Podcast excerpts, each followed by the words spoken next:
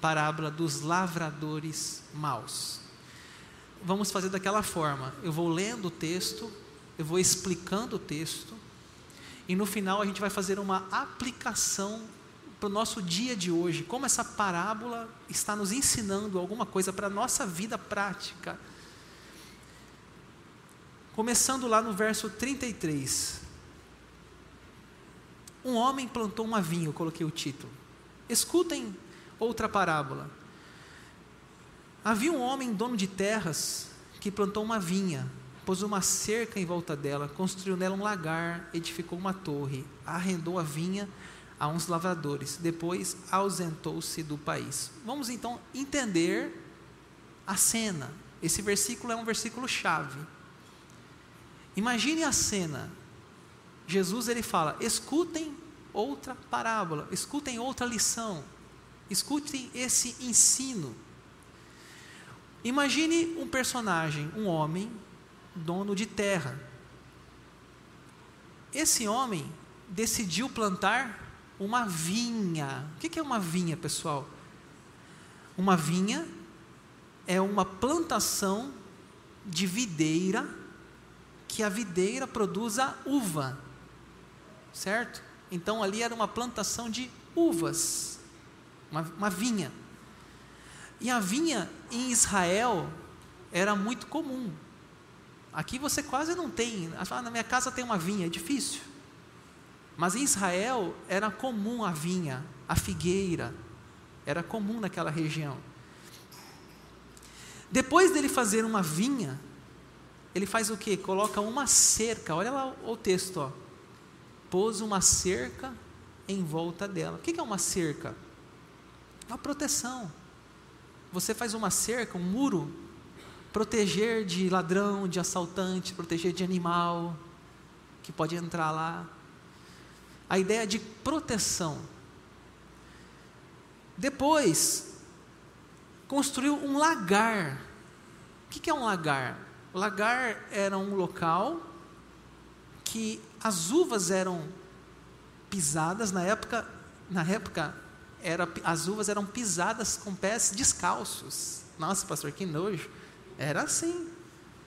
Eles pisavam aquelas uvas descalção mesmo. Imagina aquele dedão cheio de preta assim, aquela ali, né? E aquele saía aquele suco ali no lagar.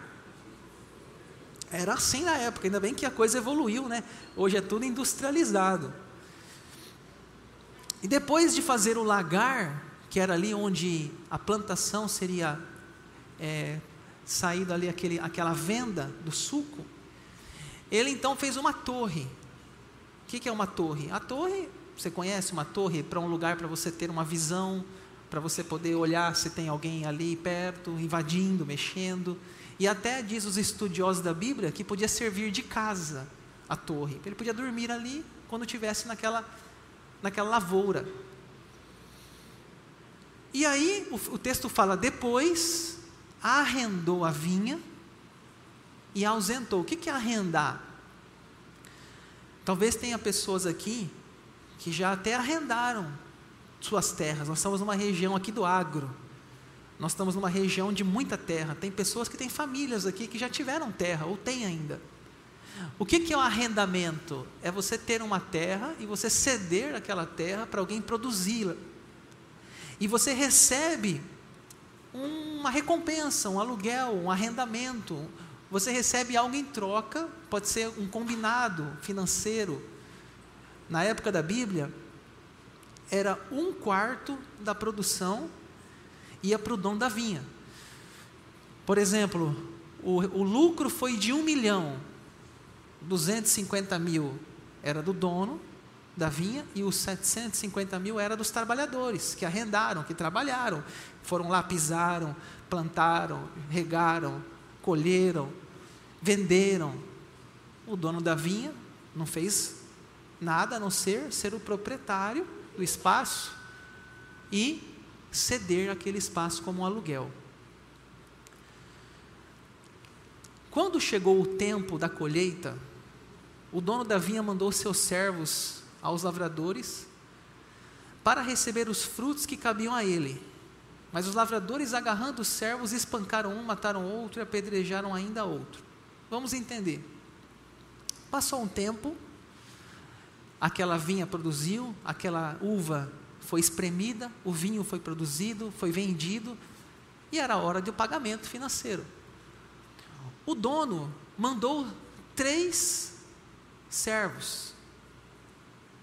Um servo foi espancado, o outro servo foi morto e o outro servo foi apedrejado. O que, que quer dizer isso? Que o, os, as pessoas que alugaram a vinha, eles não queriam pagar. Não queriam pagar. Queriam usar, usufruir e não pagar o dono da vinha o que era devido a ele. Mas ainda assim, uma segunda cobrança, o dono da vinha mandou mais gente, o dono enviou ainda outros servos em maior número, não fala quantas pessoas, primeiro foi três, talvez agora foi dez, quinze, não sei. E os lavadores fizeram a mesma coisa. Então o pessoal foi lá, falou: oh, a gente veio aqui cobrar o salário, cobrar aqui o valor, o arrendamento. Aí o que, que o pessoal fez? Bateu, espancou e matou. Era um era uma aviso muito claro: nós não vamos pagar nada. Nós tomamos posse da vinha. A vinha é nossa. Na época, você sabe que naquela época não tinha justiça como tem hoje, né? Então, ali era meio na lei da bala mesmo. Uma terceira cobrança. Por último, o dono da vinha enviou-lhes o seu próprio filho pensando: O meu filho eles respeitarão. Mas os lavradores, vendo o filho, disseram uns aos outros: Este é o herdeiro, venham, vamos matá-lo e ficar com a herança dele para nós. E agarrando, lançaram-no fora da vinha e mataram. Vamos lembrar? Primeira cobrança: três servos mortos, espancados, apedrejados. Segunda cobrança: mais servos, a mesma coisa. Aí o homem pensou assim: pô, vamos mandar meu filho. Imagine você lá, recebe o filho de uma pessoa famosa, de uma pessoa conhecida. O filho, ó, fala, eu sou filho. Então você fala, pô, vamos agora respeitar. Porque se o próprio filho foi lá, o negócio está sério. Mas ainda assim, diz o texto, que eles não pagaram. E eles ainda pensaram assim: vamos matar, porque vamos ficar com a herança. Se a gente matar o filho, o pai morre e aí a terra é nossa, não precisa pagar arrendamento. Este é o herdeiro, venham, vamos matá-lo e ficar com a herança dele para nós. E assim fizeram. O final do texto na tela, lançaram fora da vinha e o mataram. Uma pergunta de Jesus: quando, pois, vier o dono da vinha, que fará aqueles lavradores? Eles responderam: Fará perecer horrivelmente aqueles malvados e arrendará a vinha a outros lavradores que lhe entregarão os frutos no tempo certo. Jesus, então, contando essa parábola, quem estava ali? Fariseus, sacerdotes, escribas. Jesus falou assim: O que que o dono da vinha fará?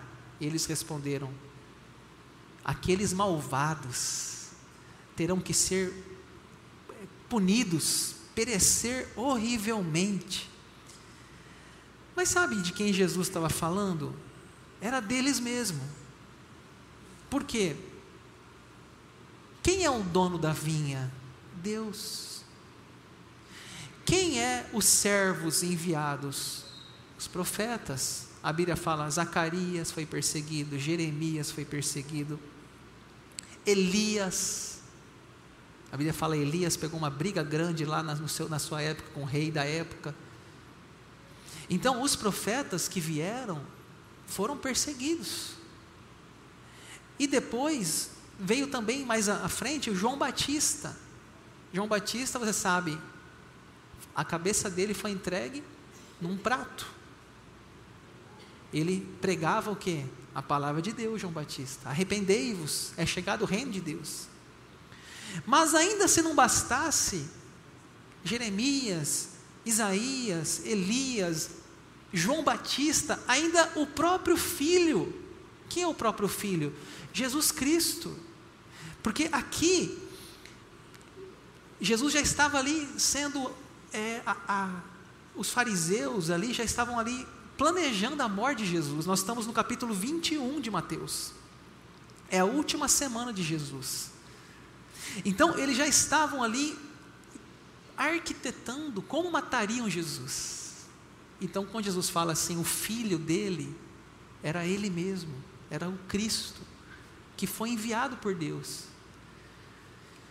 Jesus fala assim, então. Então Jesus perguntou: Vocês nunca leram nas Escrituras? A pedra que os construtores rejeitaram, essa veio a ser a pedra angular. Isto procede do Senhor e é maravilhoso aos nossos olhos. Vocês nunca leram a Bíblia? Jesus fala. Sabia que Jesus lia a Bíblia? Jesus não só lia a Bíblia, como Jesus conhecia a Bíblia. Só que a Bíblia que Jesus lia, pessoal, era o Antigo Testamento. Porque o Novo Testamento ainda estava sendo escrito, a vida dele. Mas Jesus conhecia o Velho Testamento, tanto que aqui ele cita o Salmo 18. É exatamente a citação do Salmo 18.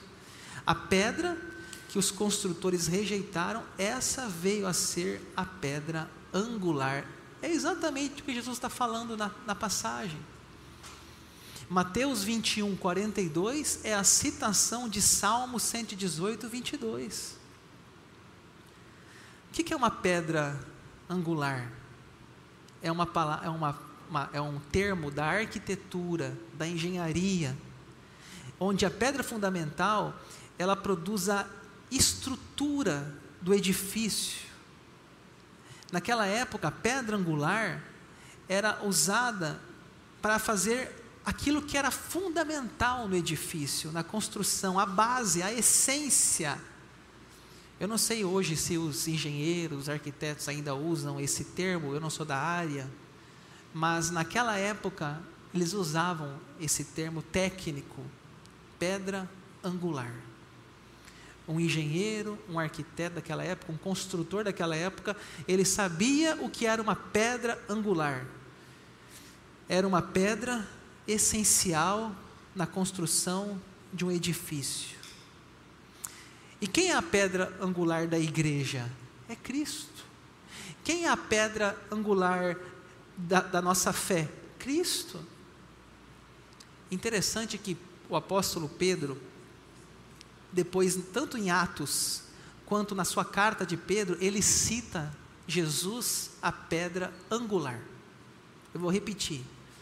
O apóstolo Pedro, depois no livro de Atos e depois na carta de Pedro, ele diz: Jesus a pedra angular. As pessoas sabiam o que Jesus estava dizendo. Ele era a pedra angular. Ele era o alicerce, ele era a base e nessa base que nós temos que construir a nossa casa, a nossa família, os nossos sonhos em cima da pedra angular. Vamos para o final. Portanto, eu lhes digo que o reino de Deus será tirado de vocês e entregue a um povo que, que produza os respectivos frutos. Todo que cair sobre essa pedra ficará em pedaços e aquele sobre quem ele cair, ela cair, ficará reduzido ao pó. Pessoal, o que está dizendo aqui? Israel, os fariseus, sacerdotes, escribas, vocês receberam um grande presente. Vocês receberam Jesus. Vocês receberam uma linda promessa: Abraão, Moisés, Davi. E vocês receberam Jesus, mas vocês estão rejeitando Jesus. E essa rejeição vai ser lançado para outras nações, e outras nações produzirão frutos. Aí nós lembramos do apóstolo Paulo, que é o apóstolo dos gentios. Antigamente, o evangelho ficava só ali nos judeus. O apóstolo Paulo falou: não, nós temos que espalhar esse assunto. E a Paulo fez viagem para Roma, fez viagem para vários lugares. Lá tem a primeira viagem missionária, a segunda viagem missionária, a terceira viagem missionária. E ele foi espalhando o evangelho para tantos lugares. E as, e, e, os, e as nações que abraçaram, como o Brasil e outras nações que abraçaram Cristo, produzirão muitos frutos. Muitos frutos. Feliz a nação cujo Deus é o Senhor. Mas o versículo 44 fala: Todo o que cair sobre essa pedra ficará em pedaços, e aquele sobre quem ela cair ficará reduzido ao pó. Ou seja, as nações que se opuseram a Cristo, as nações que se opuseram ao Evangelho, serão reduzidas ao pó. E você pode olhar para a Bíblia, a família de Herodes. A família de Herodes perseguiu Jesus. E o fim foram trágico. Você pega o próprio Império Romano, que na época da Bíblia tinha um poder gigantesco. Hoje, onde está Roma? Quem é Roma hoje? As nações que se opuseram a Cristo e se opõem a Cristo serão reduzidas ao pó. Isso que Jesus, Jesus falou. Tem uma música que tem cantado bastante. Hoje de manhã eu falei, pouca gente conhecia. Não sei se vocês conhecem que ela diz assim: a perseguição não parou a igreja, o Coliseu não parou a igreja. Não pararam a igreja do Senhor. Olha o que fala: a perseguição, o Coliseu, os leões, é Roma, todos que se levantaram contra Jesus foram reduzidos ao pó. Ao pó. E eu encerro. Os principais sacerdotes e os fariseus, ouvindo essas, essas, essa parábola, entenderam que Jesus falava a respeito deles. E embora quisessem prendê-lo, tinham medo das multidões, porque estas o consideravam como profeta. É isso. Essa é a parábola. Explicação da parábola: o dono da vinha é Deus. A vinha é a nação de Israel. Os lavradores são os sacerdotes e fariseus. Os servos são os profetas que foram enviados por Deus e foram perseguidos e mortos. E o filho é Jesus. Essa é a explicação da parábola. E nós vamos aqui encerrar com três palavras: oportunidade, paciência e punição. A primeira palavra é oportunidade. Gente, Israel recebeu um grande benefício. Que benefício? De ter Jesus. Jesus falou assim uma vez: Jerusalém, Jerusalém, eu queria, com uma galinha, cuide dos seus pintinhos, eu queria cuidar de você, mas você não quiseste. Jerusalém, Israel, teve uma linda oportunidade. Deus plantou uma vinha, colocou uma cerca, colocou um lagar, fez uma torre. Deus deu a eles lindos profetas, Davi, Moisés, Abraão. Deus deu a eles o próprio Jesus, nasceu naquele povo, mas eles não valorizaram, eles perseguiram, rejeitaram e mataram o Filho de Deus. Ainda hoje, existem pessoas que estão perdendo a oportunidade. Oportunidade essa que eu falo de aceitar Jesus na sua vida. Nós cantamos aqui, eu abro a minha casa. Pode morar aqui, Jesus. Pode morar aqui. Mas tem gente que não quer Jesus na sua casa. Tem gente que fala que é ateu. Tem gente que fala que Deus não existe. Estão perdendo a oportunidade. Talvez você hoje aqui, você já tem tantas oportunidades que Deus está te dando, tantas chances, Deus te convida. Às vezes tem pessoas aqui que os, que os filhos são da igreja, convidam os pais, os pais não vêm. Tem outros que os pais são da igreja, convidam os seus filhos, os filhos não vêm. Estão perdendo a oportunidade. Gente, a gente precisa saber que, que Deus ainda hoje está batendo em nosso coração, dizendo: Eis que estou à porta e bato. Se alguém abrir, eu entrarei. Eu entrarei e cearei com ele e ele comigo. Será que você não é tempo de você dar essa oportunidade de você abrir a sua casa? Lembra que ele mandou os primeiros servos, os segundos servos e mandaram Jesus. Olha, tiveram três chances. Será que tem alguém aqui que vai ter mais do que três chances? Será que tem alguém aqui que vai ter que ficar esperando dez vezes, dez chances, quinze chances, vinte chances? Eu, eu tenho muito carinho por todos vocês que estão aqui presentes. Hoje a nossa igreja, eu conheço todos os membros da igreja, o nome, a família, os filhos. E me alegra quando eu vejo vocês, as suas famílias, na igreja, na célula, bem com Deus, servindo ao Senhor. E eu fico triste quando eu, como pastor, percebo um distanciamento, um esfriamento. Esses dias eu vou contar para vocês uma coisa. Esses dias eu sonhei com uma pessoa da igreja. E eu sou assim um pouco cuidadoso. Eu não acho que tudo é espiritual.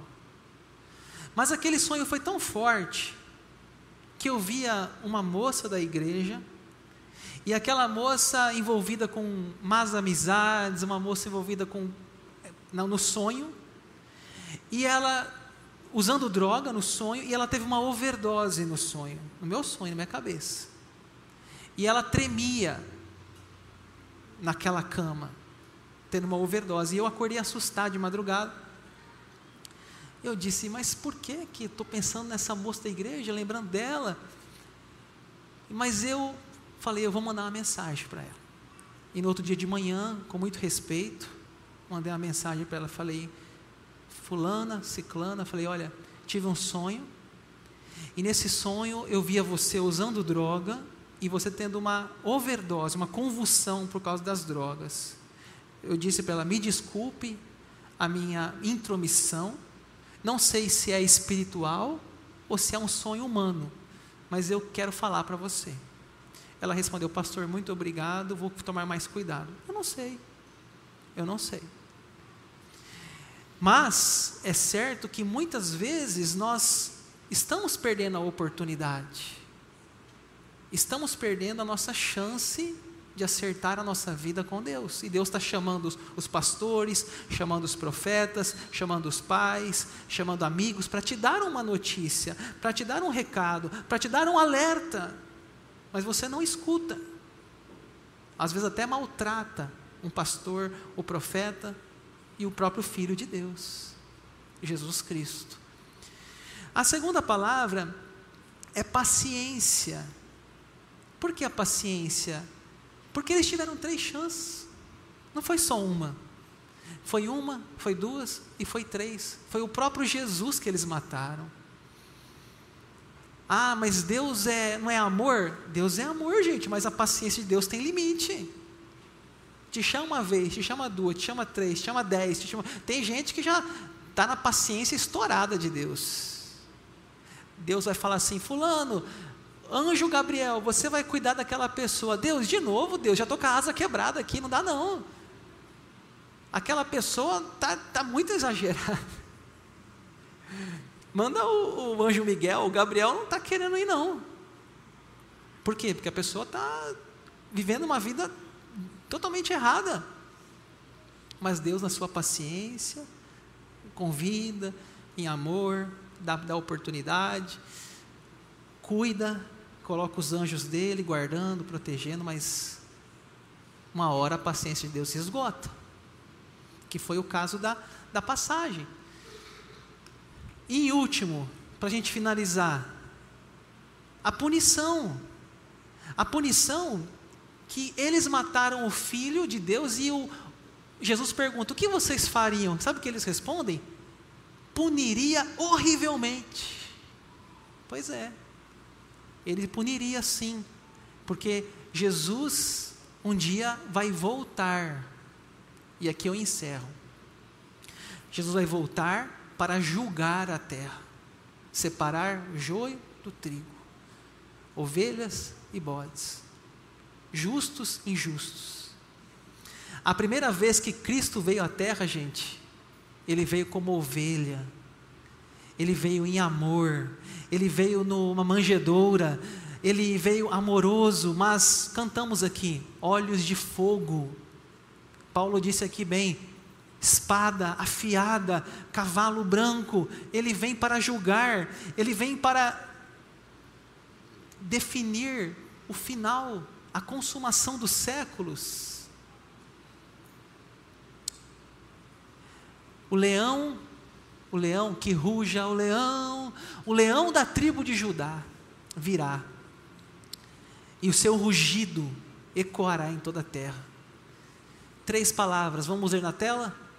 Oportunidade, paciência e punição. É isso que a parábola nos ensina. Você hoje tem oportunidades. Deus tem paciência com sua vida. Mas vai chegar um momento que a punição virá, o julgamento final, e você precisa estar pronto, preparado para esse dia. Amém?